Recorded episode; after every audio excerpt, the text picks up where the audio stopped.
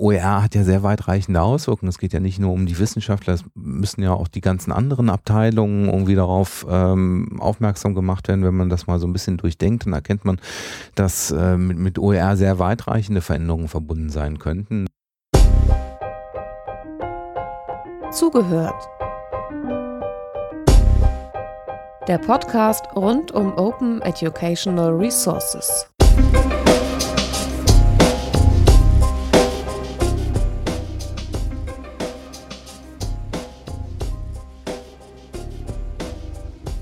Herzlich willkommen in unserer kleinen Reihe von Podcasts zum Thema Open Educational Resources für den Bereich Hochschule. Heute im Besonderen für Hochschule und wissenschaftliche Bibliotheken. Wir sitzen in Köln, wo man Jan Neumann findet. Und Jan Neumann wird mit uns jetzt über das Thema sprechen. Ich würde ihn aber vorher bitten, sich selbst kurz vorzustellen und auch uns zu sagen, was das Hochschulbibliothekszentrum ist, in dem wir gerade sitzen. Ja, ähm, hallo Jöran, ich freue mich hier heute mit dir sprechen zu dürfen. Ähm, äh, mein Name ist Jan Neumann, ich ähm, bin Leiter für Rechte und Organisation im Hochschulbibliothekszentrum des Landes Nordrhein-Westfalen. Ähm, und ähm, das Hochschulbibliothekszentrum ist einer von sechs Bibliotheksverbünden in Deutschland. Das heißt also, es ist äh, nicht selbstständig eine Bibliothek, sondern wir sind Serviceleister für Bibliotheken. Wir ähm, betreiben verschiedene IT-Services für wissenschaftliche Bibliotheken im Kern und ähm, Angefangen hat das Ganze irgendwann mal mit einem Verbundkatalog, das heißt es ging um kooperative Katalogisierung. Äh, man wollte nicht, jede Bibliothek sollte nicht äh, den, den Titel selbst erfassen, sondern man hat gemeinsam katalogisiert und dann die, die Titel nachgenutzt und ähm, hat also dort schon eigentlich einen sehr kooperativen Ansatz so im, im Kern des äh, Verbundwesens. Und inzwischen machen wir ja auch noch ganz viele andere Dinge. Das heißt also, der, unser Portfolio ist explodiert mit der Digitalisierung und wir äh, betreiben Hochschulrepositorien, wir ähm, haben äh, Suchmaschinen am Start, wir haben äh, die DigiBib, ein sehr weit verbreitetes äh, Produkt, die Fernleihe und noch viele andere Sachen. Und seit jüngsten äh, interessieren wir uns halt auch für Open Educational Resources. Wir haben vorher schon andere verschiedene Sachen gemacht im Open-Bereich, Open Access Journale haben wir eine Plattform vor. Wir haben ähm, im, im, Bereich Linked Open Data viel gemacht äh, die Bibliotheksdaten, die Metadaten offen veröffentlicht. Und ähm, ja, äh, wie gesagt, seit jüngsten halt auch Open Educational Resources und in, in dem Kontext bin ich äh, Projektmanager des Open des, des Projektes ähm, OER World Map. Gucken wir nachher nochmal im Einzelnen drauf, was das ist. Ein Satz noch zu dir, was dich schon jenseits deines Arbeitsplatzes oder vielleicht äh, halb jenseits, halb im Rahmen des Arbeitsplatzes mit OER verbindet. Ja, ähm, halb jenseits, ich, vielleicht spielst du darauf an, dass ich äh, im, im, Fachausschuss Bildung der ähm, UNESCO, der deutschen UNESCO-Kommission sitze und dort das Thema OER betreue. Ähm, da, äh, das ist jetzt gerade eben zwei Jahre schon, ich war ganz überrascht, das wird jetzt nochmal verlängert werden und ähm, ja, habe äh, dort dann auch nochmal so eine übergeordnete Perspektive auf das Thema OER. Schauen wir mal ähm, einmal noch auf die Arbeitsweise von Bibliotheken, ganz jenseits von OER. Also die ja. Zuhörer, die sich jetzt mit Bibliotheken schon gut auskennen, können ein Kapitel vorspringen.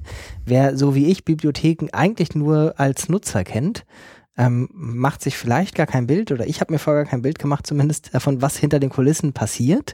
Also nehmen wir mal an, man hat jemanden wie mich, der eigentlich quasi nur die Person an der Ausleihe und an der Informationstheke, wenn es sowas noch gibt. Ich muss gestehen, ich mhm. war ganz lange nicht mehr in einer, räumlich in einer Bibliothek. Ja, ähm, ob, obwohl gerade dieser räumliche Aspekt äh, wieder an Bedeutung gewinnt. Ähm, äh, ja, äh, ist eine, eine ähm, vermeintlich einfache Frage. Ich bin selber kein Bibliothekar, das heißt also, ich äh, nehme es auch nur so aus der Entfernung wahr und ich hoffe, dass mir äh, ja jetzt auch niemand Vorwürfe machen wird, wenn ich da vielleicht den einen oder anderen Fehler mache, aber ich versuche mein Bestes. Ähm, was machen Bibliotheken? Die machen machen natürlich sehr viel. Es geht im, Kern darum, dass äh, es gibt unterschiedliche Arten von Bibliotheken. Ich spreche jetzt von, von Hochschulbibliotheken, das heißt also Bibliotheken, die angegliedert sind an Hochschule. Und die Kernaufgabe ist, äh, dass die ähm, Wissenschaftler und Studenten der Hochschule halt mit Informationen versorgt werden. Das heißt also, die Bibliothek guckt, äh, welche Informationen sind relevant ähm, und äh, beschafft diese, diese Informationen. Das heißt also, sie müssen erstmal wissen, was, was gibt es an Informationen. Typischerweise Bücher natürlich natürlich, äh, Zeitschriften natürlich inzwischen auch äh, sehr viele. Dann werden die angeschafft und äh, dann werden die angeliefert, dann werden die erfasst, äh, werden also ausgezeichnet mit Metadaten. Da gibt's äh, eine Formalerschließung, erstmal wo die ganzen formalen äh, Aspekte wie Verlag, äh, Titel und sowas äh, erfasst wird und dann gibt es noch eine, eine Sacherschließung, wo es halt darum geht, inhaltlich das Buch einzuordnen, in welchem Bereich, aus welchem Bereich kommt das Buch, äh, worum geht's da und all diese ganzen Geschichten, da ist also eine Menge intellektuelle Arbeit dann äh, erforderlich. Ähm, ja, und dann stehen die entsprechenden Werke dann halt in der Bibliothek bereit und können dann ähm, abgefragt werden im Prinzip. Und ähm, neuerdings hat sich da natürlich sehr viel getan, weil das Ganze jetzt ähm, halt nicht mehr ähm, ausschließlich sogar äh, langsam überwiegend im elektronischen Bereich sich abspielt. Das heißt also, dadurch sind dann noch eine ganze Reihe von, von neuen Aufgaben hinzugekommen. Ähm, die ganzen Sachen müssen dann halt auch elektronisch verfügbar sein und ähm, dadurch wird im Augenblick halt sehr, sehr viel, ist sehr viel Bewegung im Bibliotheksbereich. Wenn man sich das jetzt anguckt, manche Sachen sind ja mit der Digitalisierung und der Vernetzung ja vielleicht auch viel ähm, einfacher oder leichter zusammenzuführen geworden. Also wenn so eine Erfassung stattfindet, zum Beispiel ähm, die, wie heißt die sachbezogene Erfassung? Die Sacherschließung. Sacherschließung. ähm, wie oft wird das denn für ein und dasselbe Buch in Deutschland gemacht? Mm, wie häufig wird die Sacherschließung? Ähm, ja, das ist ganz unterschiedlich. Man versucht das sowieso ähm, ganz zu vermeiden. Das heißt also, äh, das ist halt teure Arbeit und deswegen hat man natürlich gerne, ähm, wenn das nach Möglichkeit irgendwie jemand anderes macht, zum Beispiel die Verlage. Das heißt also, ähm, das wird auch ist nicht einheitlich in Deutschland. Ähm, kann das jetzt gar nicht genau sagen, wie häufig das getan wird, ähm, aber mehrfach auf jeden Fall schon, würde ich denken. Ähm, kann ich aber keine konkrete Antwort zu geben. Also, worauf hinaus wollte, es gibt nicht die zentrale Sacherfassungsstelle. Man nee, könnte ja durchaus nee. sich vorstellen, dass man ja, genau. die Meinung kennenlernt. Es ja. reicht doch, wenn einer das für alle macht. Genau, wenn, wenn, wenn das der Verlag macht, ne, dann und, und da in die Richtung geht es nach meiner Wahrnehmung, äh, dann würde das ja schon eigentlich reichen. Das heißt also, wenn der Verlag äh, ordentliche Metadaten dann quasi direkt mitliefert, dann müssen die Bibliotheken die nicht mehr vergeben. Und das ist ja in, insofern auch schlüssig. Die Frage ist bloß halt, in, inwieweit die Verlage das dann halt auch gut machen. Äh, die großen Verlage sind da, glaube ich, inzwischen äh, recht fit drin, aber es gibt dann halt auch noch viele kleinere, die dann diese ganzen bibliothekarischen Anforderungen nicht ganz so genau kennen.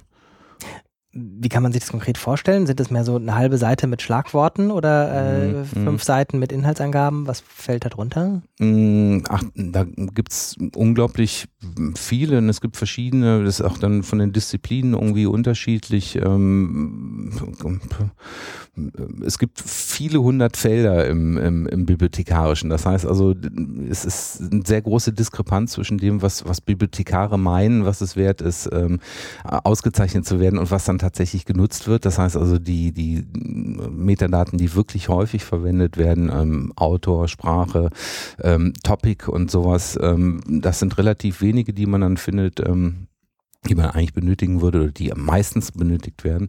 Äh, und das geht dann aber sehr weit. Ähm, aber da bin ich kein Experte für. Da müsste man mal einen Bibliothekar fragen, der das vielleicht besser erklären kann.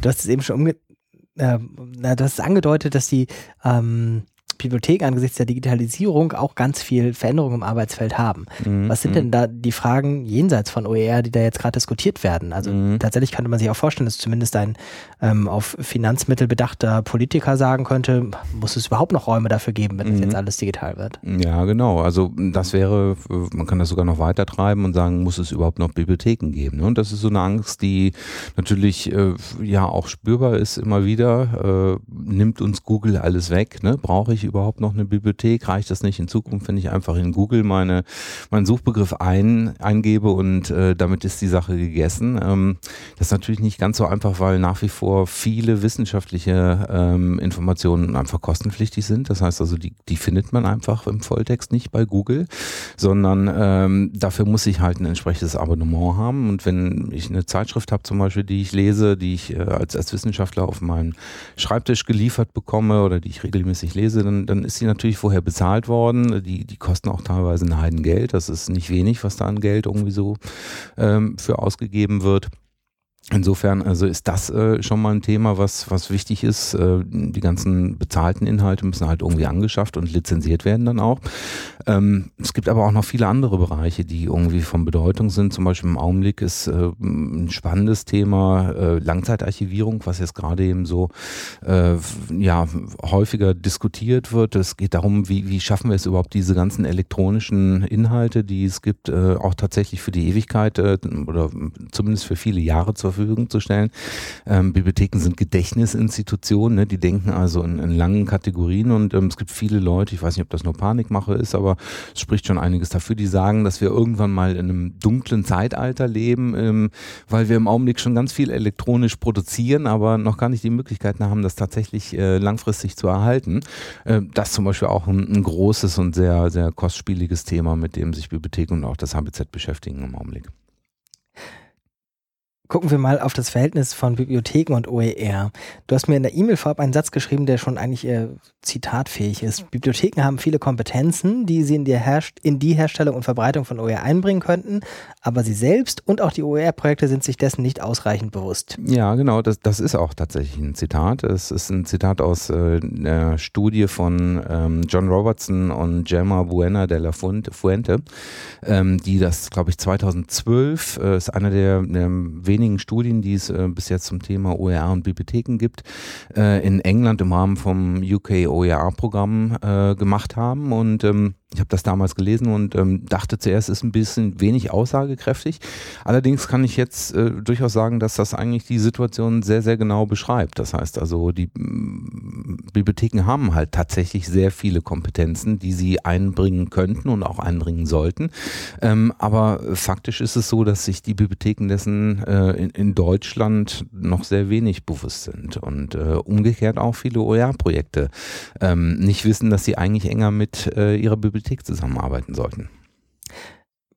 Gucken wir mal auf so ein paar konkrete halb konkrete mhm. mögliche Baustellen. Mhm. Also was sind da die Sachen, die dir als erstes einfallen, wenn es um mhm. Bibliotheken und OER geht, wo es dann spannend wird? Ja, also ein, ein wichtiges Thema ist äh, sicherlich Metadaten. Ne? Also ja, Metadaten, also jedes Dokument wird, wird ausgezeichnet mit im, im Zuge der Erfassung der vorhin erwähnten und dann habe ich halt die, die Metadaten, die Daten über Daten an den Dokumenten hängen. Das sind also Daten, die äh, die entsprechenden Dokumente beschreiben, die mir halt sagen, das ist ein äh, Text äh, aus dem Bereich der Mathematik äh, im äh, Unterthema Algebra, Algebra und ist vielleicht geeignet für, für einführende äh, Semester oder ähnliches. Ähm, und äh, diese Metadaten, die, die ähm, sind sehr wichtig, äh, unter anderem, um sie zu finden. Und das ist gerade im OER-Bereich eine, eine ganz zentrale Problematik. Das liest man überall immer wieder. Ähm, die, die ganzen OERs, die hergestellt sind, sind häufig atomisiert, verstreut an auf vielen Servern, liegen die auf vielen Webseiten verteilt und äh, man, man findet sie nicht so schnell, wie man sie bräuchte und vor allen Dingen auch nicht so einfach. Und ähm, um, um das halt zu ändern, bräuchte man halt Metadaten. Ähm, und diese Metadaten müssten halt äh, an diese Dokumente rangebracht werden. Ähm, und zunächst muss auch einfach erstmal bestimmt werden, was man für Metadaten dort einfach benutzt. Das heißt, da gibt es verschiedene ähm, Standards, die sich etablieren oder auch nicht oder auch schon was älter sind. Da gibt es zum Beispiel den, den LOM-Standard, den Learning Objects äh, Metadata, ähm, glaube ich heißt das Standard. Ähm, der ist relativ verbreitet. Das sind dann aber, ich möchte jetzt nicht lügen, aber auch wieder um die 50 Felder oder irgendwie sowas, die da äh, abgefragt werden. Und ähm, dann äh, gibt es auch ganz schnell dann wieder Anpassungen dieses Standards. Das heißt also, dann, dann gibt es ein LOM NL für, für Netherlands und ein LOM Deutschland äh, und, und ein LOM UK Standard und die unterscheiden sich dann wieder. Das heißt also, da sieht man dann auch direkt wieder, dass äh, noch ein weiteres Thema Standardisierung äh, dieser Standards ist. Das heißt also, man, man sollte gucken, irgendwie im Idealfall natürlich, äh, dass man, dass man einen hat und äh, wenn nicht, das muss man dafür sorgen, dass man irgendwie äh, die Information halt trotzdem irgendwie nutzen kann. Ähm, also Metadaten wäre auf jeden Fall ein ganz großes Thema, können wir vielleicht gleich auch nochmal drauf zurückkommen. Ähm, ein weiteres äh, Thema, wo, wo ähm, Bibliotheken sicherlich was ähm, beitragen können, ist im Bereich Repositorien. Das heißt also, Bibliotheken haben inzwischen häufig ähm, Repositorien, eigene Repositorien, in denen sie ähm, Hochschulschriften zum Beispiel sammeln, ähm, Dissertationen und ähnliches. Das wird dann dort abgelegt ähm, und dann ähm, da haben die also durchaus Informationen, äh, Erfahrung, ähm, solche Repositorien zu betreiben. Die müssen dann auch unter Umständen langzeitarchivierungstauglich sein oder sie müssen dann wieder angeschlossen werden oder vorbereitet werden für sowas. Ähm, da haben also Bibliotheken durchaus eine, eine ganz ordentliche Erfahrung, die sie irgendwie mit einbringen könnten in die in den Aufbau von OER ähm, äh. Urheberrecht wäre wahrscheinlich das nächste ja, Stichwort. Ja, Urheberrecht ist, ist auch ein wichtiges Thema. Nun, nun sind Bibliotheken nicht unbedingt äh, die Rechtsabteilungen. Das heißt also, da haben die ähm, Universitäten ja nochmal eigene Juristen am Start. Aber trotzdem ist Urheberrecht natürlich ein, ein, sehr weitreichendes Thema und auch ein sehr spezielles Thema. Und da die Bibliotheken immer wieder von, von urheberrechtlichen Problemen oder Fragestellungen oder mit urheberrechtlichen Fragestellungen konfrontiert sind, gibt es da durchaus also auch äh, einiges an Kompetenz, was dort vorhanden ist und was dann auch eventuell weitergegeben werden kann. Das heißt also, Bibliotheken können sicherlich keine spezialisierte Rechtsberatung machen, aber sie können ähm, sicherlich äh, einfachere Fragen, die irgendwie von, von Studenten oder Wissenschaftlern an sie herangetragen werden, ähm, vorläufig klären oder beantworten. Und ähm, ein anderer Bereich, der eventuell auch interessant sein könnte, wäre, dass ähm, in, bei der Herstellung von OER, ähm, sobald ähm, vorhandene äh, Dokumente nachgenutzt werden wollen, muss man halt auch klären, ähm, wo, wie die Rechtslage an diesen Dokumenten ist. Und ähm,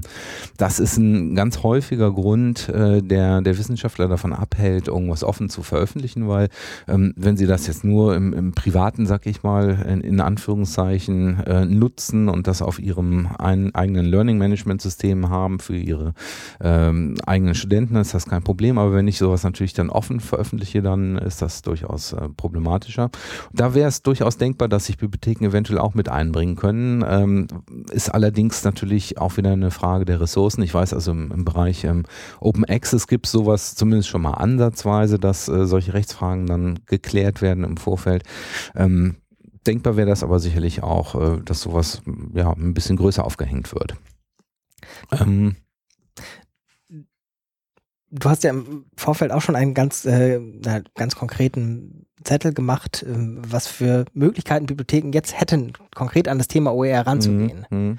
Ähm, wollen wir den einmal abarbeiten, ja. was du sagen würdest, was heute schon jede, na vielleicht nicht jede Bibliothek, aber jede Bibliothek sich angucken könnte, was davon für sie in Frage komme, wenn sie sich für das Thema OER interessieren. Mhm, mhm, also das Wichtigste im Bereich von OER ist nach wie vor Bewusstseinsschaffung. Das heißt also, es ist immer noch, äh, obwohl wir jetzt in den letzten zwei Jahren hier in Deutschland schon enorm viel erreicht hat, äh, haben und ähm, äh, schon sehr viel gewonnen worden ist, es ist immer noch ein sehr spezielles Thema, von dem viele Leute, äh, die es eigentlich wissen sollten, ähm, noch zu wenig wissen. Und ähm, ich glaube, dass da ähm, im Bereich dieser äh, Bewusstseinsbildung für OER-Bibliotheken, glaube ich, eine sehr große Rolle spielen können. Und zwar haben Bibliotheken, glaube ich, einfach einen sehr guten Zugang zu diesem Thema Informationsbeschaffung überhaupt. Das heißt also häufig ist das so für, für Wissenschaftler, die, die machen, die müssen sich auch gar nicht unbedingt die Frage stellen, wo kommt denn die Information her? Die haben die entsprechenden Zugänge für ihre Datenbanken, die sie brauchen auf ihren Computer. Und das ist so wie mit dem Strom aus der Steckdose, den, da macht man sich gar keine großen Gedanken drüber. Das ist einfach da. Bibliotheken wissen, dass das halt äh, schwierig ist, an, an den Strom, an, an die Informationen zu kommen und ähm, kennen die ganzen Probleme, haben ähm, mit der Zeitschriftenkrise, Explosion der Kosten im Zeitschriftenbereich irgendwie zu kämpfen gehabt und spüren das auch äh, täglich und ähm, können deswegen, glaube ich, auch ähm, oder sollten meiner Meinung nach zu den ersten gehören, ähm, die halt erkennen, äh, die, die erkennen, was für eine Problematik Problematik äh, dahinter steckt. Und ähm, wenn Sie das erkennen, sollten Sie diese Erkenntnisse dann halt weitertragen und äh, dafür sorgen, dass das Thema OER halt innerhalb der Institution bekannter wird. Das wäre also ein ganz wichtiger erster Schritt, denke ich mir mal, ähm, wo ähm, sich in Bibliotheken gut einbringen können. Machen wir kurz Werbung. Ja. Ihr habt ja als Institution gerade einen Leitfaden herausgegeben, den äh, englischsprachigen, das ja. Titel mir gerade nicht im einfällt. Den, du meinst den, den Open Content Leitfaden von ja. Phil Kreuzer. Das genau hat, äh, ist von Wikimedia und ähm, der UNESCO und vom, vom HBZ gemeinsam herausgegeben worden. Sehr schönes Dokument, äh, kann ich jedem nur empfehlen. Wir verlinken es unter diesem Podcast. Ja, sehr schön. Ähm, genau. Ähm, was hatten wir gesagt? Wir waren bei den konkreten Handlungspotenzialen. Ja, ähm, also so ein Leitfaden herauszubringen würde, ähm, haben wir auch getan, halt extra aus diesem Grunde, halt um das Thema bekannter zu machen und um halt diesen besonders wichtigen Bereich der, der, der rechtlichen äh, Fragestellungen, die damit verbunden sind, ein bisschen ähm, ja, kompetent aufzubereiten. Weil obwohl das viel diskutiert wird, es dort immer noch wenig verlässliche Informationen zu gibt. Ähm, was könnten ähm, Bibliotheken sonst noch tun? Ähm, wir, wir haben letztlich ähm, hier im, im HBZ ähm, im Prinzip geht das auch oder schließt sich an an diesen Punkt der Bewusstseinsbildung, ähm, haben mit für den ähm, Sharing e.V. einen, einen Workshop ausgerichtet, äh, der unter dem Motto stand, ähm, äh, Bibliotheken und E-Learning-Akteure äh, oder OER als Aufgabengebiet für Bibliotheken und E-Learning-Akteure. Und äh, die Idee war da am Anfang gewesen zu sagen, okay, ähm, offensichtlich geschieht schon viel im, im Bereich OER. Also äh, ich kann mich an ein Gespräch äh, erinnern, wo es hieß, okay, es werden schon viele OERs von den ähm, E-Learning-Abteilungen hergestellt. Ähm, aber teilweise werden die dann halt nicht ordentlich abgelegt, sondern die liegen dann quasi nach Formaten sortiert auf irgendwelchen ähm, auf irgendwelchen Servern und äh, da war die Idee so gewesen, okay, lass uns doch mal gucken, ob vielleicht gerade in dieser Kombination von ähm, E-Learning-Abteilungen und Bibliotheken vielleicht ein, ein, großes Potenzial bestehen könnte, um ähm, OER an Hochschulen stärker zu fördern. Und das war eigentlich sehr spannend. Wir haben das dann ein bisschen näher untersucht in, in einem Workshop und sind zu dem Ergebnis gekommen, dass die These im Kern richtig ist. Ja, sie sollten ähm, eng zusammenarbeiten mit den E-Learning-Abteilungen. Äh, aber nicht nur das, es gehören auch noch andere Akteure dazu, nämlich ähm, es gibt die, die mediendidaktischen Abteilungen an den Hochschulen, die sich viel damit beschäftigen, ähm, wie man die ganzen neuen Medien aufzubauen soll, um sie dann didaktisch auch tatsächlich einzusetzen. Ähm, und es gibt zentrale IT ähm, äh, die ähm, von den Universitäten die die technische Infrastruktur zur Verfügung stellen. Und eine der Thesen, die wir hatten, war, dass diese vier Player, Bibliotheken, E-Learning-Abteilungen, Mediendidaktik und zentrale IT sich eigentlich zusammensetzen sollten und äh, gemeinsam an dem Thema arbeiten sollten, um zu schauen, wie die unterschiedlichen Abteilungen dazu beitragen können, dass halt eine ähm, tragfähige Infrastruktur entsteht.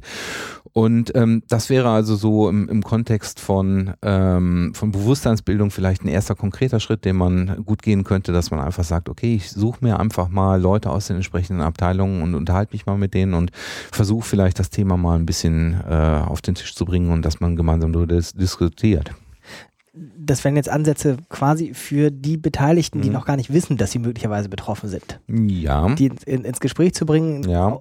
zu informieren etc. Wie sieht es mit konkreten Kooperationen zwischen OER-Projekten und Bibliotheken aus? Was mhm. ist da für Spielräume? Ja, da, da gibt es, ähm, also Bibliotheken sollten sich auf jeden Fall ähm, einbringen in, in OER-Projekte, sobald sie laufen. Ich meine, wir haben jetzt äh, auch äh, bei dem Workshop äh, war Herr Hoppe aus Darmstadt anwesend, der ähm, das Open Learnware-Projekt vorgestellt hat. Ein sehr spannendes Projekt, tolle Sache, ein Repositorium für OERs, äh, meines Wissens nach eines der ersten in Deutschland, wahrscheinlich das erste OER-Repositorium im Hochschulbereich. Tolles Projekt, aber äh, aus irgendwelchen Gründen nicht in Kooperation mit der äh, örtlichen Hochschulbibliothek durchgeführt worden. Und ähm, da hätten Bibliotheken vermutlich äh, die eine oder andere Erfahrung äh, bezüglich von Metadatenstandards und äh, Erfassung der benutzten Formate, ähm, von, von Schnittstellen für Repositorien und ähnliches mit einbringen können. Und ähm, ja, also das wäre sicherlich ein, Handlungspotenzial, wo sich Bibliotheken mit einbringen können. Und wenn die äh, entsprechenden Projekte nicht da sind, dann können sie sie auch initiieren. Das heißt also, dann sollten sie sich halt vielleicht bemühen, wenn sie Interesse haben, äh, entsprechende Mittel von der Hochschulleitung zur Verfügung gestellt zu bekommen und dann halt in Kooperation mit den genannten anderen Playern entsprechende Angebote aufzubauen. Ähm, Weiteres Thema ähm, neben den Repositorien wären sicherlich Suchmaschinen. Ne? Das ist also auch ein ganz, ganz wichtiges Thema. Ähm, wenn ich dann die entsprechenden Dokumente habe und sie auch ausgetauscht wären, ähm, dann ähm, müssen sie gefunden werden. Dafür brauche ich eine Suchmaschine. Und das kann man natürlich irgendwie äh, sich vorstellen, dass das äh, institutionsübergreifend passiert. Äh, wir haben zum Beispiel auch schon in diese Richtung gedacht, entsprechende Sachen aufzubauen. Ähm, könnte aber auch sehr gut von der Institution selber betrieben werden. Also zum Beispiel die, die Universität Nottingham, die hat, glaube ich, eine, eine eigene Suchmaschine ähm, für, für OER, die sie betreibt. Ne? Und sowas wäre auch in Deutschland ähm, ja möglich. Die wichtigste, meiner Meinung nach, vielleicht wichtigste ähm, Baustelle für, für Bibliotheken wäre, dass sie, äh, und das ist eine, eine eigentlich sehr einfache, aber doch sehr weitreichende Forderung, dass sie vielleicht anfangen würden, tatsächlich diese Auszeichnung mit Metadaten für ähm, die an der eigenen Institution hergestellten OER übernehmen. Das heißt also, das ist halt ganz untypisch, ähm, wie wir vorhin schon versucht haben herauszuarbeiten. Ist es bis jetzt so, dass man halt äh, externe Inhalte äh, aufkauft. Das heißt, also ich gucke, was gibt es für Bücher, was gibt es für Zeitschriften, äh, woher kriege ich die ähm, und dann kriege ich die halt äh, häufig dann schon äh, mit einem, zumindest mit einem Grundstock an Metadaten angeliefert und ähm, die, diese Forderung, äh, selber in die Auszeichnung von OER einzusteigen, würde halt bedeuten, dass man halt weniger nach außen guckt, sondern halt mehr nach innen zur eigenen Institution guckt und sagt, was werden denn für Inhalte bei uns hergestellt und ähm, sich dann dafür äh, oder dazu bereit erklären würde, äh, dazu zu sorgen, dass diese Inhalte, die an der eigenen Institution halt hergestellt werden, auch mit ordentlichen Metadaten ausgezeichnet werden. Und äh, wenn das tatsächlich jede Hochschule tun würde, beziehungsweise jede Hochschulbibliothek, dann hätten wir flächendeckend, zumindest theoretisch, äh, glaube ich, dieses Metadaten Problem gelöst. Tatsächlich, wenn man deine ersten ähm, Grundannahmen zugrunde legt, wissen die ja in der Hochschule nicht mal, wer da gerade OER erschaffen hat. Mm, mm, mm, genau. Also sozusagen ja. nicht nur sozusagen, dass sie die Aufgabe annehmen müssten, sondern es ist auch noch ein Kommunikationsproblem in der Hochschule. Ich, ich glaube schon, ich, wie gesagt, ich bin nicht selber an der Hochschule, aber von all dem, was ich höre, ähm, ist halt äh, das Wissen selber in den, in den Bibliotheken halt auch noch nicht vorhanden und äh, außerhalb der Bibliotheken vermutlich halt noch schlechter. Dann gibt's halt ab und zu mal Leute, die äh, sehr engagiert sind, aber die kommen vielleicht auch nicht direkt auf die Idee, mit der Bibliothek zu sprechen. Ähm, dann, OER hat ja sehr weitreichende Auswirkungen. Es geht ja nicht nur um die Wissenschaftler, es müssen ja auch die ganzen anderen Abteilungen irgendwie darauf ähm, aufmerksam gemacht werden. Wenn man das mal so ein bisschen durchdenkt, dann erkennt man, dass äh, mit, mit OER sehr weitreichende Veränderungen Veränderungen verbunden sein könnten. Da muss zunächst einmal die Leitung natürlich irgendwie adressiert und informiert werden. Ähm, damit die sowas unterstützen. Ähm, dann müssen die, die Rechtsabteilungen informiert werden, die müssen das natürlich dann auch tragen und müssen entsprechende Vorgaben geben, wie Sachen lizen zu lizenzieren sind und ähnliches. Ähm, die, die äh, Personalabteilungen sind betroffen, die Marketingabteilungen, die eventuell die OER nutzen können, um für die eigene Institution Werbung zu machen. Ähm, das hat sehr, sehr weite Auswirkungen und da kann Bibliotheken sich sicherlich ja, mit einbringen, um, um da einfach ein bisschen was die Grundlagen zu klären. Wie, wie sind wir jetzt hier hingekommen? Wir haben überlegt, was die Bibliotheken ganz konkret machen können ähm, als erste Schritte. Ja. Das wäre dann tatsächlich ja eher schon ein, ein zweiter und dritter Schritt. Mhm, mhm, ähm, wie können Bibliotheken noch konkret helfen? Ja. Rechtlich zum Beispiel, hattest du gesagt, das sind die, wo zumindest das urheberrechtliche Wissen mhm. äh, fortgeschritten ist. Ja, die, die, die Rechteklärung-Idee, ne? die hatten wir gerade eben schon mal angesprochen, ne? dass ähm, man halt die Rechtsberatung, man kann also erstmal irgendwie sagen, okay, äh, wir beraten bei der Auswahl von entsprechenden Lizenzen, auch das ist äh, ja eine kleine Wissenschaft, welche Lizenz verwende ich, äh, warum sollte ich das tun, was steht dahinter, äh, kann vielleicht darüber aufklären, dass es vielleicht gar nicht so dramatisch ist, äh, auf das NC bei der CC-Lizenz zu verzichten. Äh, sowas sind Dinge, die Bibliotheken tun können. Sie könnten auch in die ähm, Klärung halt von, von, von bestehenden Rechten äh, sich einbringen. Allerdings ja, bin ich bin noch nicht ganz sicher. Also es müsste halt äh, eigentlich von den von den Rechtsabteilungen übernommen werden. Ne? Ich, ich denke aber, dass die wahrscheinlich thematisch noch viel weiter weg sind, so dass die Bibliotheken da wahrscheinlich einfach sachnäher sind und äh, insofern die die die beste zweitbeste Lösung wären. Ja, und wahrscheinlich halt auch den, den äh, umfassenderen Blick haben mhm, als der mhm. Jurist in der Rechteabteilung, der sagt im Zweifelsfall, nimm die Lizenz, da bist du auf der sicheren Seite. Ja, ähm, ja. Ja, die können vielleicht auch dann den, den Benefit etwas besser verstehen. Ne? Das wäre also auch denkbar.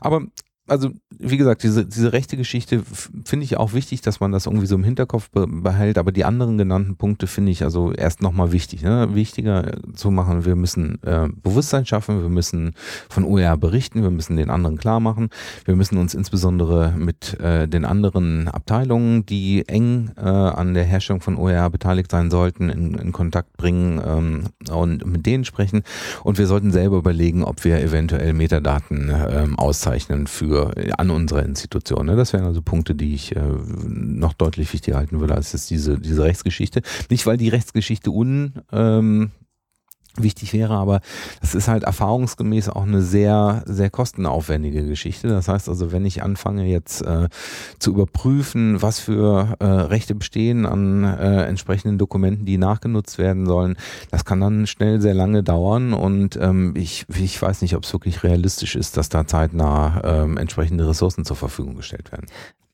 lass uns von mir aus gerne noch ein bisschen mhm. unrealistisch bleiben. Also ja. Nehmen wir es als Wunschzettel ja. quasi. Ja, genau, so sollte man es verstehen.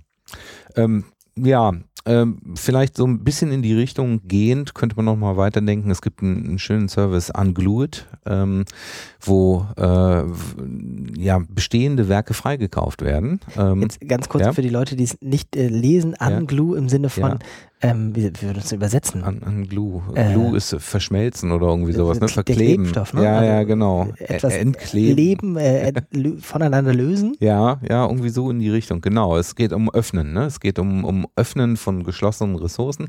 Das heißt also, ähm, da bieten Verlage quasi äh, Bücher an, die ähm, äh, die dann freigekauft werden kann. Das heißt also, ich glaube, im Wege des Crowdsourcing äh, funktioniert das dann. Das heißt also, dann können entsprechend, kann man äh, sagen, okay, das, das Werk frei zur Verfügung steht, ist mir so und so viel wert, äh, das gebe ich dahin und dann, wenn entsprechend genügend Geld zusammengekommen ist, dann wird das Werk halt frei lizenziert.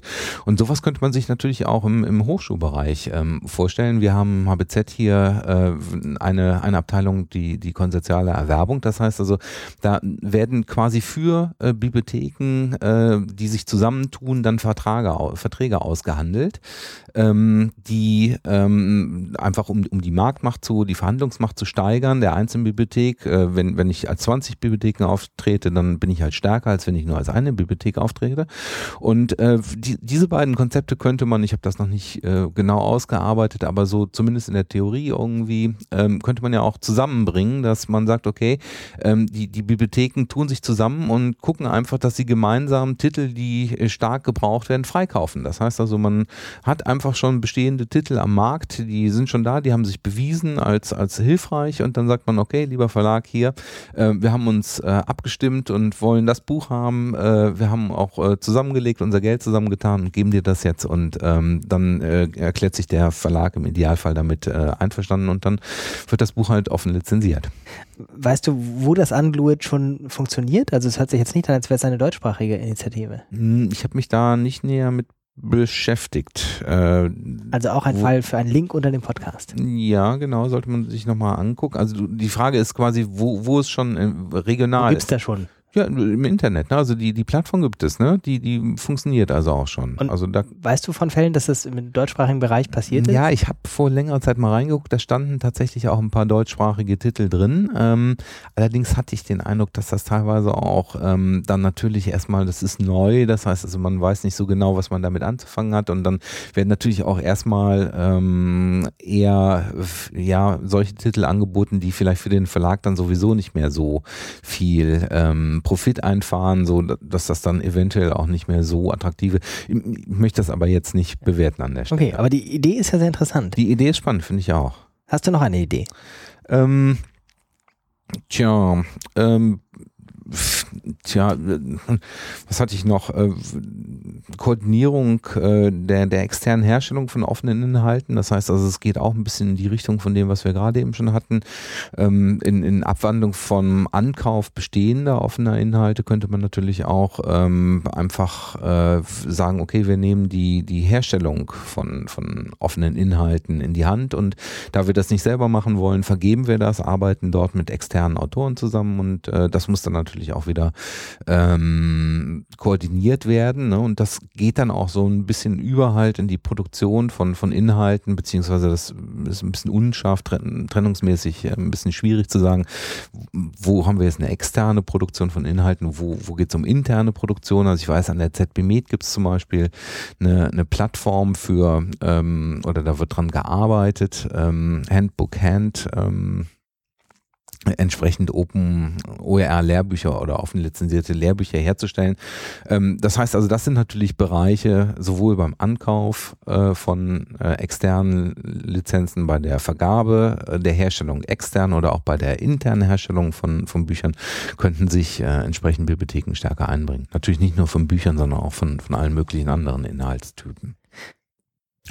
Ja, denke, das waren schon mal ein paar wichtige Punkte. Der Wunschzettel steht. Ja. Dann werden wir jetzt wieder realistisch und fragen, was steht dem im Wege?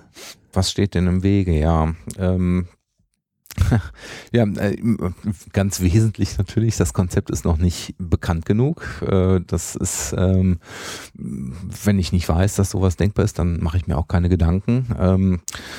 Dann sind das natürlich sehr, sehr weitreichende Veränderungsprozesse, die auf ganz unterschiedlichen Ebenen auch eine veränderte Perspektive erfordern. Das heißt also, da ist ein weitreichender Perspektivenwechsel mit verbunden, nicht nur für die Bibliothek, haben wir ja vorhin schon mal angesprochen, ich muss plötzlich nach innen gucken und zum, zum Wissensmanager meiner Institution werden, statt zum Wissensbeschaffer. Ähm, bei den Wissenschaftlern ist es ähnlich mit einem Paradigmenwechsel verbunden, die äh, müssen sich davon lösen halt, äh, dass, dass sie, dass das Wissen ihr Eigentum ist, dass sie ihre Kinder, die natürlich unverändert bleiben sollen und im, im Idealfall bezahlt werden sollen. Ähm, ist also ein großes Umdenken, was dabei damit verbunden ist, auch ein kultureller Wandel, der damit verbunden ist. Ähm, für die Bibliotheken und, und, ich meine, da muss man sich auch nochmal klar machen, ähm, dieser Paradigmenwechsel, der ist ja jetzt nicht so einfach zu erreichen. Das erfordert auch einfach viel ähm, Ausprobieren, viel Mut auch, äh, entsprechend Neugierde ähm, und, und viele Leute in, in, Bibliotheken haben einfach gar nicht die Zeit, sich auf, auf so einem Gebiet äh, zu begeben. Ich fand das sehr äh, hilfreich, was Neil Butcher da auch auf der ähm, OER 13 in seiner Abschlusskeynote sagte. Der sagt, ja, sprach von Schule und sagte, ja, die Lehrer, die haben ja gar keine Zeit, sich Gedanken drüber zu machen, äh, wie, wie, wie das neue Bildungssystem aussehen soll.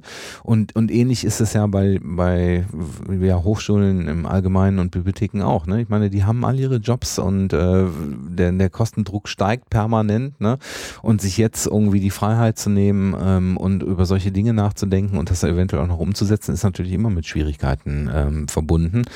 Dann gibt's zusätzlich noch eine, eine ganze Menge von, von anderen ganz praktischen ähm, Dingen, wo, wo Probleme mit verbunden sind. Ähm, wir haben vorhin schon darüber gesprochen, dass es äh, ja metadatenmäßig äh, sehr schwierig sein kann. Allein schon, ähm, was auch ein, ein Punkt ist, ähm, was was ganz fundamental ist, glaube ich, äh, dass das mit OER auch so eine ganze Welle an neuen Formaten irgendwie auf die Bibliotheken einbrechen wird oder würde. Ähm, die, die Bibliotheken und auch die Repositorien, von denen wir vorhin gesprochen haben, die sind häufig sehr PDF-lastig noch. Das heißt also, da ist immer noch so dieses Bild des Buches vorhanden als, als Idealtypus äh, und eventuell des Aufsatzes, der daneben steht. Ähm, aber äh, mit, mit OER kommen dann ja viele andere äh, zusätzliche ähm, Formate äh, auf, die, auf die Bibliotheken zu, die wenn, da erfasst werden müssen. Kommen Filme, da kommen äh, Podcasts, Audios, es kommen äh, irgendwelche Simulationen, Web-based Trainings. Ähm, es, es gibt plötzlich Blogbeiträge, ne, wo man gar nicht weiß, äh, ja, ist denn so ein Blog überhaupt wert, dass man genau, ihn, wo, wo fängt an? Ja. Ne, wo, dass man ihn erfasst, ne, dass ich da Arbeit reinstecke. Ne? Ich habe mit einem ähm, Kollegen aus der Bibliothek gesprochen, der sagte, das ist Grundrauschen. Ne? Das heißt also, das äh, ist einfach nicht äh, realistisch oder nicht, nicht wert, dass man das erfasst. Ne? Unterhalb der Relevanzschwelle. Ja, genau, ja. exakt, genau, ja. genau. Ne? Da ja, aber tatsächlich von den Formen, also gerade die ersten großen mhm. OER-Projekte sind mhm. ja sehr, sehr videolastig. Mhm. mhm. Ähm, Standard gibt es da wahrscheinlich ja aber schon. Also das Formatvideo ist nicht neu für so einen Bibliothekskatalog, sage ich mal. Ähm, puh, keine Ahnung. Ich, also ich denke mal, ähm, dass die, die vorhandenen, ähm, ich bin selbst kein Techniker und ähm, bin da auch ein bisschen weiter entfernt, aber ich weiß, dass wir also schon, dass, dass häufig die Repositorien halt mit PDFs gut umgehen können, ne? aber mit einem Video umzugehen ist natürlich eine andere Aufgabe. Ne? Und damit sind dann natürlich auch andere Größen verbunden. Das heißt also, da muss meine technische Infrastruktur schon wieder eine andere sein. Ich brauche eventuell andere Metadaten, die damit verbunden sind. Ne? Und so ändert sich das dann halt von Typ zu Typ, dass man immer unterschiedliche kleine Varianzen hat und das muss man halt alles entwickeln und überlegen, wie man sowas dann aufbaut. Und ich kann mir noch äh, schlimmer in Anführungszeichen vorstellen, ähm, wenn es dann tatsächlich eine ernsthafte Nachnutzung gibt mhm, ja, und man genau. dann nicht nur eine äh, Auflage 1, Auflage Ja, 2, ja, ja, Auflage 3 genau. hat und Ja, nicht ja. nur eine Version 1.1, sondern man hat drei Versionen 1.1 und Ja. acht Versionen Ja. 1.2 Mhm, und dann genau. teilt es sich möglicherweise noch weiter auf. Das ist wahrscheinlich der Albtraum für einen äh, Das vermute ich auch. Katalog. Ähm, also da denke ich mir, kann man im, im Augenblick beruhigen, dass äh, Nachnutzung immer noch zu wenig erfolgt. Aus bibliothekarischer Perspektive sicherlich ähm, positiv, ähm, aber äh, absolut richtiger Punkt ähm, ist sicherlich eine ganz große Herausforderung. Ich glaube auch nicht, dass das irgendwo schon irgendwie äh, gelöst worden wäre, wie man das macht. Ich meine, das ist dann ja auch, ähm, ja, wie, wie hat man sich das vorzustellen? Ich meine, wie, wie könnte man sowas angehen? Dann müsste man äh, kleine Zählpixel oder ähnliches in die Dokumente reinstellen, die dann irgendwie tracken, wie sie genutzt oder auch verändert würden und dann eventuell Rückmeldung geben.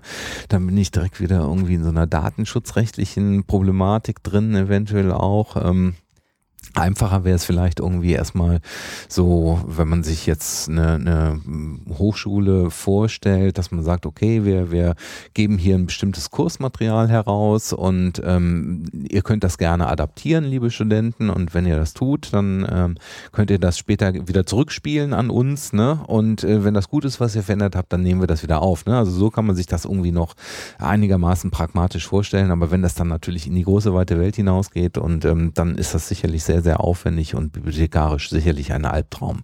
Das heißt also so dieser Wunsch nach Kontrolle äh, ist dann natürlich sehr. wird sicher ja auch äh, vorantreiben den Wunsch nach Zentralisierung. Weil so ein System, wo man dann tatsächlich viele Abweichungen, Mhm. verschiedene Versionen hat und so weiter, ist tatsächlich, glaube ich, in meiner Fantasie erstmal nur denkbar in einem zentralistischen System, das dann alle Abweichungen oder alle verschiedenen Versionen erfasst. Mhm, Wenn das mhm, auch noch mhm, dezentral ist. mhm. Wird es wahrscheinlich sehr, sehr schwierig zu sehen, welche Fassung der Überarbeitung, der Überarbeitung, der Überarbeitung von einem Dokument gibt es denn. Ja. Und es wird nicht zentral irgendwo erfasst, ähm, stelle ich es mir sehr schwierig vor. Ja, ich meine, ich habe ja eine gewisse, einen gewissen Grad an Zentralisierung in der Hochschule gegeben. Ne? Ich meine, da habe ich halt eine, eine Bibliothek, die dafür zuständig ist. Ne? Ähm, Ja, aber das kann ja dann durchaus in die nächste Hochschule wechseln oder eine Ja, Hochschule genau, im, exakt. im Nachbarland. Ja, ja, Nehmen wir an, die ja, machen die ja. Übersetzung. Dazu ist es. Ist es eigentlich die äh, gedacht. Übersetzung von Ja. der Version das oder von der oder sowas? Ja, ja, also ähm, da vielleicht gibt es irgendwie andere schlaue Köpfe, die da schon konkrete Lösungsvorschläge haben. Ich, ich kann dazu nur sagen, dass das sicherlich ein Problem sein wird. Gut, das waren die Ausweitungen auf neue Formate.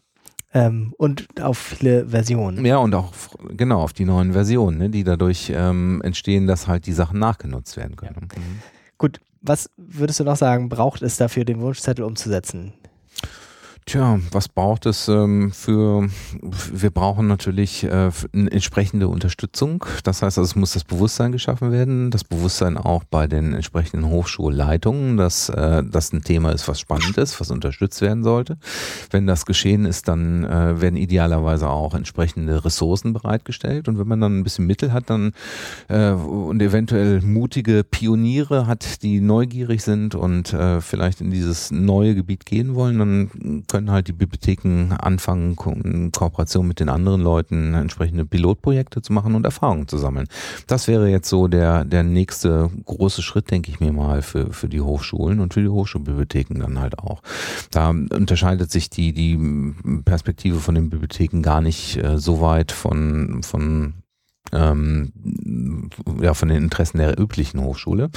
Ähm, Pilotprojekte im Bereich OER-Repositorien. Ähm, wir brauchen sowas wie OER-Suchmaschinen und OER-Suchmaschinen äh, machen vermutlich erst dann richtig Sinn, wenn wir halt Metadaten haben. Ähm, und da schließt sich dann der Kreis wieder. Dafür brauchen wir halt die Metadaten, die halt ausgezeichnet werden müssen.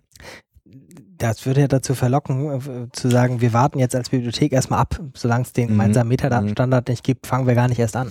Ja, ähm, das könnte man natürlich sagen. Auf der anderen Seite ähm, muss ich sagen, ist natürlich so diese Frage nach, nach Metadatenstandards äh, eine, ganz zentral bibliothekarische, ureigene bibliothekarische Aufgabe. Und wenn die Bibliotheken sich da raushalten, dann kann es halt passieren, dass andere Leute sich damit beschäftigen.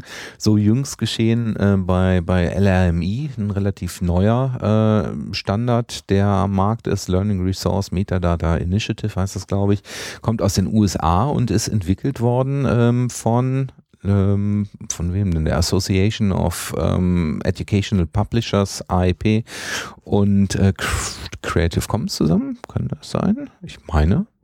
Ja, wenn ich mich nicht täusche, müssen wir nochmal überprüfen. Ähm, Jedenfalls ähm, dort ähm, Bibliothek nicht direkt beteiligt ähm, und ähm, das ist natürlich irgendwie schmerzhaft, wenn, wenn die Bibliotheken dort nicht weitergehen. Ist allerdings äh, erstmal unabhängig von dieser Punkt, von dieser Frage oder wer es hergestellt hat, ein sehr interessanter Ansatz, äh, der dabei LRMI äh, vertreten wird.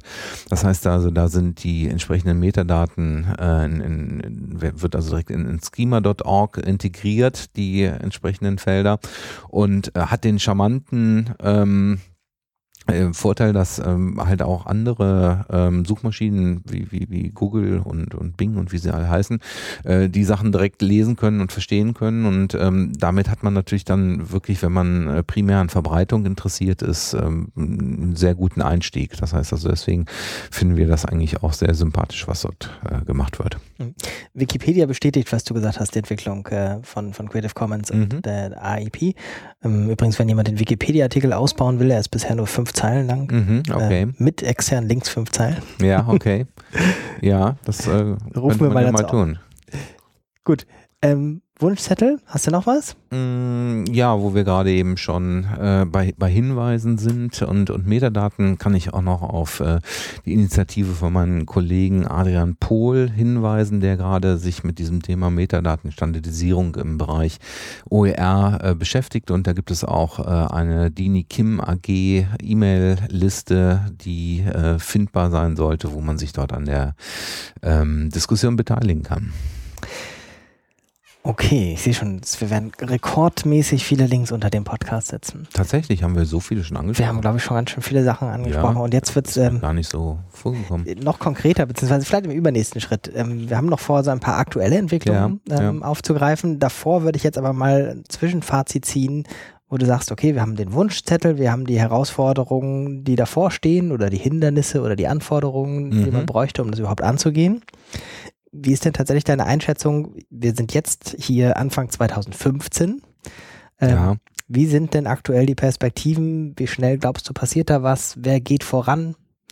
Ähm, Tja, es ist sehr schwer zu sagen. Also ich, ich ähm, glaube, dass wir lange brauchen werden. Also das ist keine Geschichte, die, die schnell geht. Ähm, wir, wir haben das ja im, im Bereich Open Access gesehen. Das äh, ist also, hat auch viele, viele Jahre gebraucht, bis sich das, äh, es ist stetig steigend und es etabliert sich immer mehr, aber es ist nichts, was einfach erstmal so, wo es zum Durchbruch kommt und wo dann ähm, plötzlich eine, eine Welle kommt, und, sondern es ist ein lang, lang andauernder Prozess, wo man sehr viel Ausdauer braucht.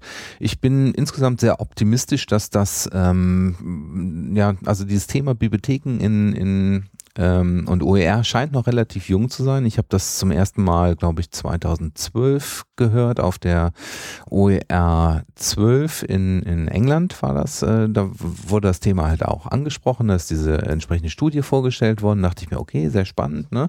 Ähm, dann ähm, auf der OER ähm, 13 gab es dann schon ähm, Jetzt muss ich, nee, bin ich mit den Jahren durcheinander gekommen. Das war die OER 13, wo, wo die Studie, wo ich die Studie gehört habe und, und 14 gab es dann schon entsprechend äh, eine Vorstellung von einem Projekt Copilot hieß das. Das fand ich auch sehr, sehr spannend. Das ist eine Community of Practice von ähm, Bibliothekaren, die sich mit dem Thema beschäftigen, die sagen, okay, ähm, wie, wie nähern wir uns dem Thema? Wir, wir bilden ein, ein Netzwerk, wir vernetzen uns, tauschen uns aus, äh, stellen selber OER zum Thema OER-Herstellung, äh, generieren inspirieren dazu, also direkt quasi Erfahrungen und Wissen im Umgang mit OER und versuchen das dann weiter auszutauschen.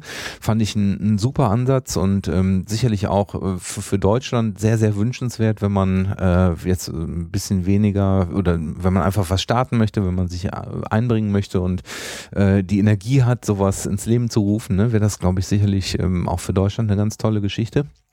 Ähm, und jetzt jüngst war ich in, ähm, in, in Washington Ende letzten Jahres auf der Open Ed 5, äh, Open äh, Education 14. Jetzt komme ich mit den ganzen Jahreszeiten durcheinander. Ähm, und war nicht einfach. War gerade diese Konferenz, es waren da zeitgleich zwei Konferenzen in Washington zu Open Education. Ja, die, die im Anschluss, im Anschluss waren die hintereinander tatsächlich äh, konzipiert, äh, aber auch mit Absicht. Ähm, Nicole Allen hat sich da wohl auch sehr stark engagiert. Die hat hinterher auch gesagt, okay, äh, das war eine super Geschichte, aber sehr anstrengend. Ähm, wie dem auch sei, jedenfalls, was mich sehr beeindruckt hat, war, dort gab es halt einen, einen eigenen Library Track. Das heißt also, da war das Thema also dort schon ähm, deutlich gestiegen und äh, quasi gleichwertig mit anderen Tracks wie Dissemination und Policy und was weiß ich was nicht alles, was da so normalerweise vorhanden ist. Ähm, und der war auch sehr, sehr gut besucht. Das heißt also da, ich habe es jetzt nicht gezählt, aber ich würde schätzen, so um die 60 Bibliothekare waren da und haben den ganzen Tag sich ausgetauscht. Also das war wirklich schon sehr stark, gab es ein großes Interesse und da habe ich den Eindruck, dass also dieses Thema auf jeden Fall an, an äh, Bedeutung, an Boden gewinnt. War da irgendjemand aus dem deutschsprachigen Bereich außer dir? Mm, aus dem deutschsprachigen Bereich. Mm, nee, ich, ich glaube, ich habe keinen anderen äh, aus Deutschland. Ich habe in Deutschen gesprochen, aber der arbeitete für eine Deutsche arbeitete für für äh, Surf für für die für das niederländische OER. Ähm. Ah, okay. Das, ja, das ist interessant. Also das, äh, natürlich eine der deutschen Institutionen, die verwechseln, sind die, in der wir gerade sitzen hier, das mhm. HBZ. Mhm. Ähm, Gibt es sonst tatsächlich große Player im Bereich Bibliotheken, die das schon groß auf der Tagesordnung hätten? Ja, die, die TIP hat natürlich äh, ihr, ihr Open Science Lab, ähm, die Technische Informationsbibliothek, ähm, die sind dort, also die, die kommen so aus diesem Bereich Open Science und die sind, glaube ich, auch im, im Bereich OER stark.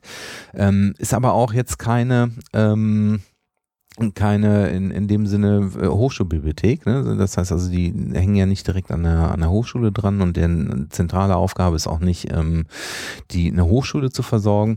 Ähm, soweit ich das in, in erkennen kann, gibt es in Deutschland eigentlich da nur wenige Einzelinitiativen. Also ich habe gesehen, hier in, in Köln hat man mal irgendwie angefangen, verschiedene OERs zu erfassen, einfach, dass sie in den eigenen äh, Suchmaschinen angezeigt werden und, und verbreitet werden. Ähm, Darmstadt hatten wir vorhin schon als Beispiel gebracht, aber auch dort eher aus dem Bereich des E-Learnings kommen. Äh, es gibt einzelne, äh, ja, äh, wie sagt man, Experten oder Pioniere, Pioniere die sich mit dem Thema beschäftigen. Sind. Genau. Aber dass das jetzt tatsächlich irgendwie ähm, schon mal institutionell in der Bibliothek aufgegriffen worden wäre, ist mir nicht bekannt.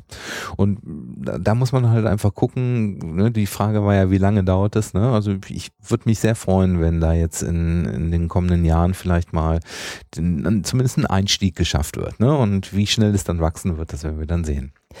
Nehmen wir mal an, ähm, es hört jetzt jemand diesen Podcast relativ früh, mhm. dann gibt es ja auch noch kein Forum, wo man sich austauscht. Also im Zweifelsfall schreibt man dir eine E-Mail, oder? Ja, genau. Ähm, findet man mich über die HBZ-Homepage und äh, schreibt mir einfach eine eine E-Mail, über die ich mich dann sehr freue. Also vielleicht äh, sind wir ja auch schon viel weiter und ich habe es einfach bloß noch nicht gesehen. Genau, verstreute Pioniere oder so. ja, genau.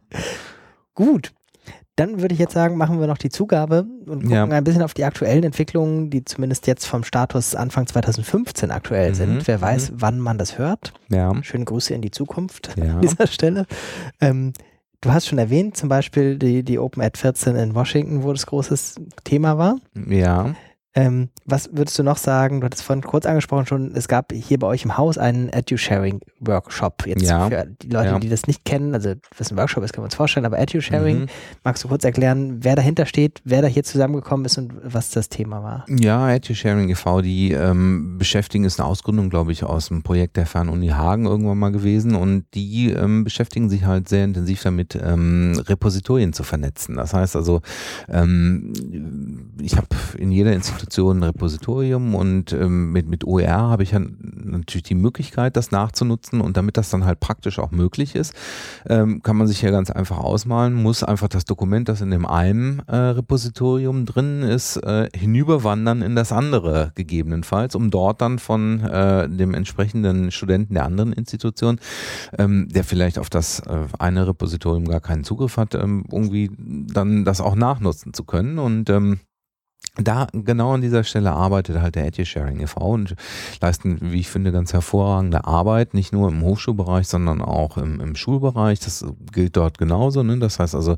Schulen kann man sich das ja genauso vorstellen. Die haben ihre Learning Management Systeme und dann sind da die Inhalte drin und äh, dann, wenn ich eine OER erarbeitet habe, dann möchte ich die natürlich möglichst einfach verbreiten und da könnte ich dann einfach in der Theorie zumindest einen Haken setzen, äh, Publish as OER und dann wird es halt offen lizenziert äh, direkt äh, in, in, in, ja, für, für die angeschlossenen Repositorien äh, dann freigegeben und rübergespielt. Und ähm, was in der Theorie relativ einfach klingt, ist praktisch relativ kompliziert. Äh, sind dann wieder die, die viel äh, diskutierten Metadaten irgendwie ein wichtiges Thema.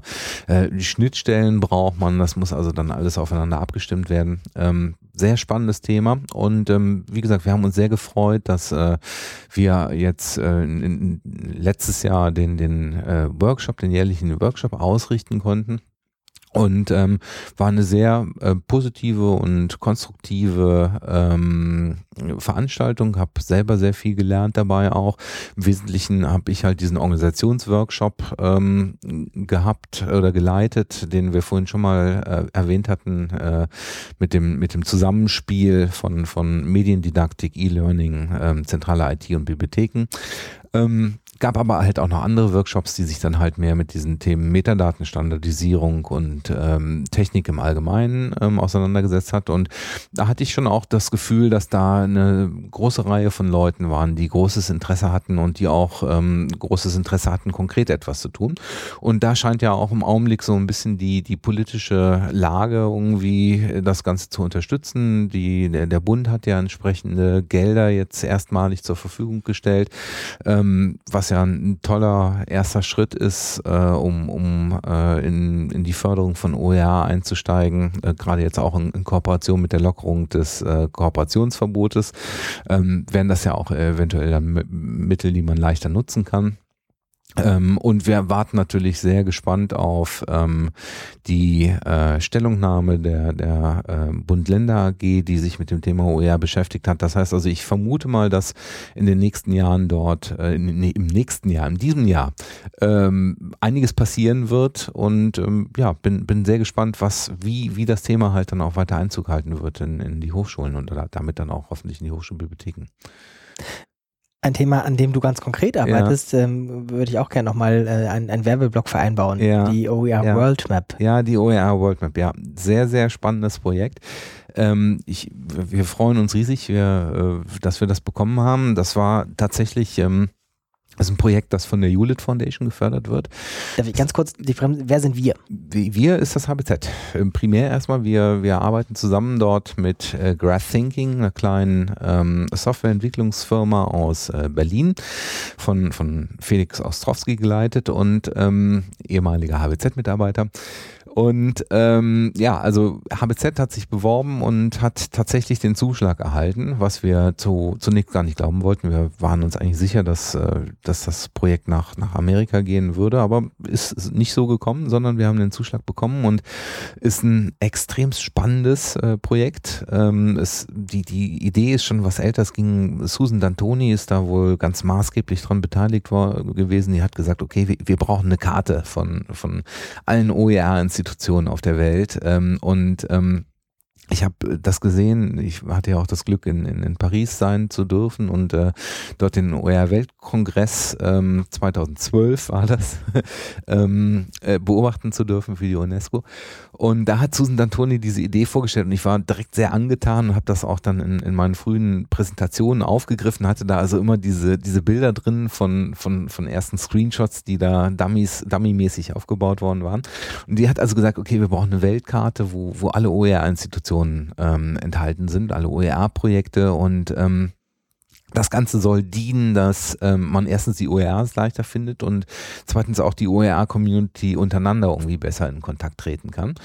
Und ähm, wir hatten uns halt Gedanken gemacht zum, zum Thema OER-Suchmaschine und ähm, hatten dann gesagt, okay, als erstes brauchen wir mal eine Liste von allen Quellen in, in Deutschland. Das heißt also, wenn wir eine Suchmaschine für, für deutschsprachige OERs entwickeln wollen, dann müssen wir erstmal wissen, wo die alle liegen und hatten dann halt äh, in, in Verbindung mit unseren bestehenden Arbeiten im Bereich Linked Open Data ähm, schon entsprechende Vorarbeiten, konzeptionelle Vorarbeiten geleistet und dann kam zufälligerweise ähm, die, der, der Request for for Proposal der, ähm, der Hewlett Foundation. Ähm, um, und dann haben wir gesagt, gut, haben wir es angeguckt. Im Prinzip haben wir gesagt, ist das sehr ähnlich zu dem, was wir hier für Deutschland machen wollten, bloß halt ein bisschen größer und ähm, haben uns dann dort beworben und haben dann erstmal ähm, einen Prototyp gebaut. Das heißt, in der ersten Phase des Projektes ging es darum, ähm, haben drei Institutionen Zuschlag bekommen, um einen Prototyp zu bauen. Das haben wir dann auch gemacht und ähm, haben uns dann Ende letzten Jahres auch in, in der Phase 2 beworben und haben dann tatsächlich ähm,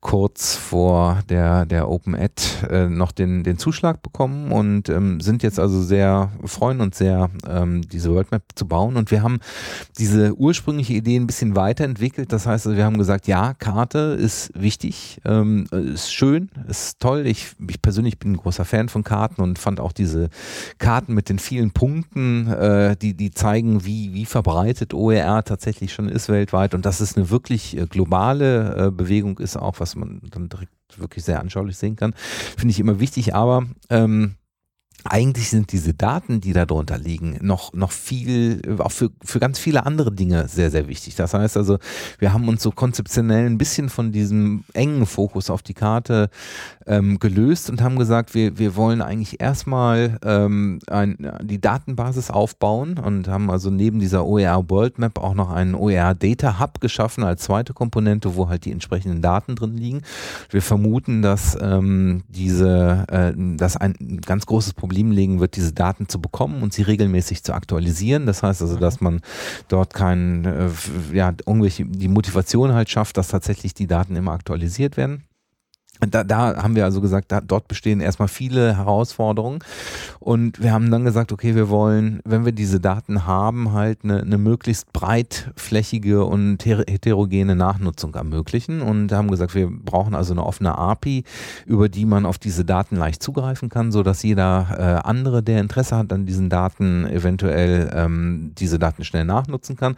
Und wir haben auch selber äh, gesagt, wir werden verschiedene äh, Frontend-Module bauen und nicht nur diese Karte haben, haben, sondern wir werden halt auch äh, ein Suchmodul haben, was über die Daten, über die enthaltenen Daten, was zunächst einmal nicht einzelne äh, OERs sein werden, sondern tatsächlich nur Daten zu Institutionen, Pro Projekten, Experten, ähm, was werden wir noch haben, Tools, ähm, vielleicht noch ein paar andere Punkte. Ähm, dass äh, die also durchsucht werden können. Dann haben wir noch ein ganz spannendes Modul, wo, wo, ja, wo ich auch sehr gespannt bin, was dabei rauskommt. Das ist äh, Statistiken, auch wieder im, im Bereich ähm, OER Policy Making, sehr, sehr wichtig. Das heißt, ähm, wir, OER Policy Making ist im Augenblick großes Thema und äh, wenn ich entsprechend als, als Politiker eine Entscheidung treffen möchte, habe ich natürlich gerne ähm, eine, eine Statistik, die mir sagt, dass ich das Richtige tue. Und ähm, da gibt es im Augenblick extremst wenig. Ich bin da immer wieder überrascht darüber über zehn Jahre oder mehr als zehn Jahre gibt es jetzt die OER-Bewegung schon, wie wenig Material dort noch vorhanden ist. Und ähm, ich habe hier, ich gucke gerade eben auf meinen Bücherschrank, ob ich ähm, den, den Education for All Global Monitoring Report da drin stehen habe. Das ist ein Dokument von der UNESCO, wo ich, äh, was ich auch bezeichnend fand, steht groß drauf, Education for All von der UNESCO herausgegeben und kein, äh, ab, äh, kein, kein, kein Kapitel über OER enthalten, weil so später, ich habe nachgefragt, die, die einfach nicht vorhanden sind. Und das ist natürlich ein Punkt, wo, wo wir mit, mit diesem Projekt OER World Map vielleicht einen Beitrag zu leisten können, dass man einfach bessere Statistiken hat, dass man sagen kann, okay, 2015 gab es so und so viele Institutionen, die sich beschäftigt haben. 2016 ist das Ganze um 20 Prozent gestiegen. Ne? Und ähm, das ist also auch ein weiteres Modul. Und ähm, ja, wir, wir freuen uns sehr ähm, darauf, das zu entwickeln und ähm, hoffen auch, dass wir das entsprechend in Deutschland dann auch ein bisschen ähm, etablieren können und äh, einen Beitrag auch zur, zur deutschen OER-Community dann leisten können und ähm, hoffen auch, dass wir äh, viel Unterstützung bekommen von der OER-Community und dass viele Leute sich Gedanken darüber machen, was sie eventuell mit den Daten anfangen könnten und uns Hinweise geben.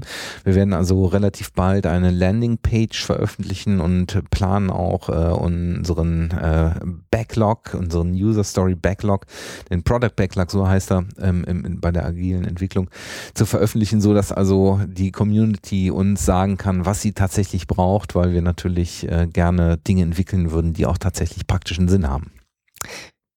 Spannendes Projekt, ich sehe schon, müssen wir nochmal einen eigenen Podcast-Termin machen. Ja, sehr gerne. Ja. Ich denke ah, auch. Äh, in der Alpha-Version seid oder sowas, äh, gucken wir uns mal an, wo ihr dann steht. Ja. Ähm, ich bin auch in den Vorrecherchen auf was gestoßen, aber ich bin ganz beruhigt, weil ich so irritiert war, dass ich es noch nie gesehen hatte. Du hast jetzt aber auch gesehen, du hast es noch nie gesehen. Ich weiß nicht mal, wie man Lyon auf Englisch ausspricht. Vielleicht muss ich gestehen gerade. Lion? Das frage ich mich nämlich auch gerade. Vielleicht gibt es aber auch ein ganz eigenes Wort dafür. Also die Erklärung von Lyon oder mhm. die Lyon Declaration. Ähm, kannst du was dazu sagen? Hast du die vorher schon mal gesehen Nö. gehabt? Ähm, ist an mir vorbeigegangen. Also es passieren Aber Sachen. Das bedeutet nicht, dass sie unwichtig ist. Also vielleicht kannst du da mehr dazu sagen. Ich, ich habe es mir jetzt angeguckt und ähm, es ist ganz interessant, weil im ganzen Dokument nicht einmal OER oder Open ja. Access vorkommt, ja. aber es geht darum, wenn ich es richtig mhm, verstehe. Mhm, mh. Also ähm, wir verlinken das mal unten drunter, weil ich glaube tatsächlich, äh, wir verweisen lieber auf die Originalquellen, ja. als dass ich jetzt meine vollkommen unbedarfte Interpretation davon mir gebe. Mhm, mh. ähm, Zumal jetzt auch das Internet zu Ende ist hier. Ja, okay. Das Internet oder der Strom? Ich wollte es gerade aufrufen nochmal, doch jetzt ist es aber da. Nein, aber das ist tatsächlich ja äh, eine Erklärung, die jetzt sehr in die Richtung geht. Äh, der Zugang zu Information und Entwicklung mhm. äh, wird da ja gefordert. Mhm. Und das ist ja tatsächlich, wie gesagt, sehr nah an OER und an Open Access von den Forderungen, die da aufgelistet sind. Mhm. Aber tatsächlich und das muss ich vielleicht auch noch dazu sagen, vom Internationalen Verband der Bibliothekarischen Verbände und Institutionen. Oh, das sollte ja? ich in der Tat kennen. Ähm, Böse Bildungslücke. Können wir das rausstreichen? ähm, wir haben dann ja noch viel Potenzial ja. all diese Sachen zu erschließen. Ähm, müssen wir uns nochmal genauer angucken, weil es ja schon enorm. Also die, und die ist ja auch nicht ganz kurz. Also ich habe jetzt gerade mal durchgescrollt, sie hat keine Seitenzahlen. Drei Seiten voll Text und es kommt nicht OER und nicht Open Access drin vor, ja. aber es geht um den freien Zugang zu Informationen. Ja, ja, das ist, ist äh, häufiger mal so in, in, solchen Dokumenten. Das ist mir auch schon mal aufgefallen. Da wird häufig nicht der, der Terminus dann der äh, direkt benutzt. Weiß auch nicht genau, woran das liegt. Vielleicht will man sich nicht zu so sehr festlegen sehr spannend, muss ich auf jeden Fall nachgehen. Dann haben wir also das, was jetzt gerade die offenen Baustellen sind, mhm. im Januar 2015 auch noch festgehalten. Gehen wir dann beim nächsten Podcast zur OER World Map Update. Ja, genau. Lyon-Deklaration. Hast du noch was, was in diesem Podcast unbedingt gesagt werden sollte? Ich glaube, wir haben umfassend und viel alle Themen mal eine, kurz angesprochen. Eine gute Stunde, ja. sehr schön. Vielen Dank, dass du dir die Zeit genommen hast. Hervorragend. Sehr schön, dass du da warst. Hat viel Spaß gemacht, ich habe viel gelernt. Alles, was wir an Links dazu veröffentlichen könnten, schreiben wir unten drunter. Außerdem mache ich noch Werbung. Es gibt noch mehr Podcasts in dieser Reihe. Da, wo Sie diesen Podcast gefunden haben, finden Sie bestimmt auch die anderen. Nochmal danke, alles Gute, bis zum nächsten Mal. Vielen Dank. Das war Zugehört, der Podcast rund um Open Educational Resources. Weitere Informationen zum Podcast finden Sie unter www.open open-educational-resources.de slash podcast.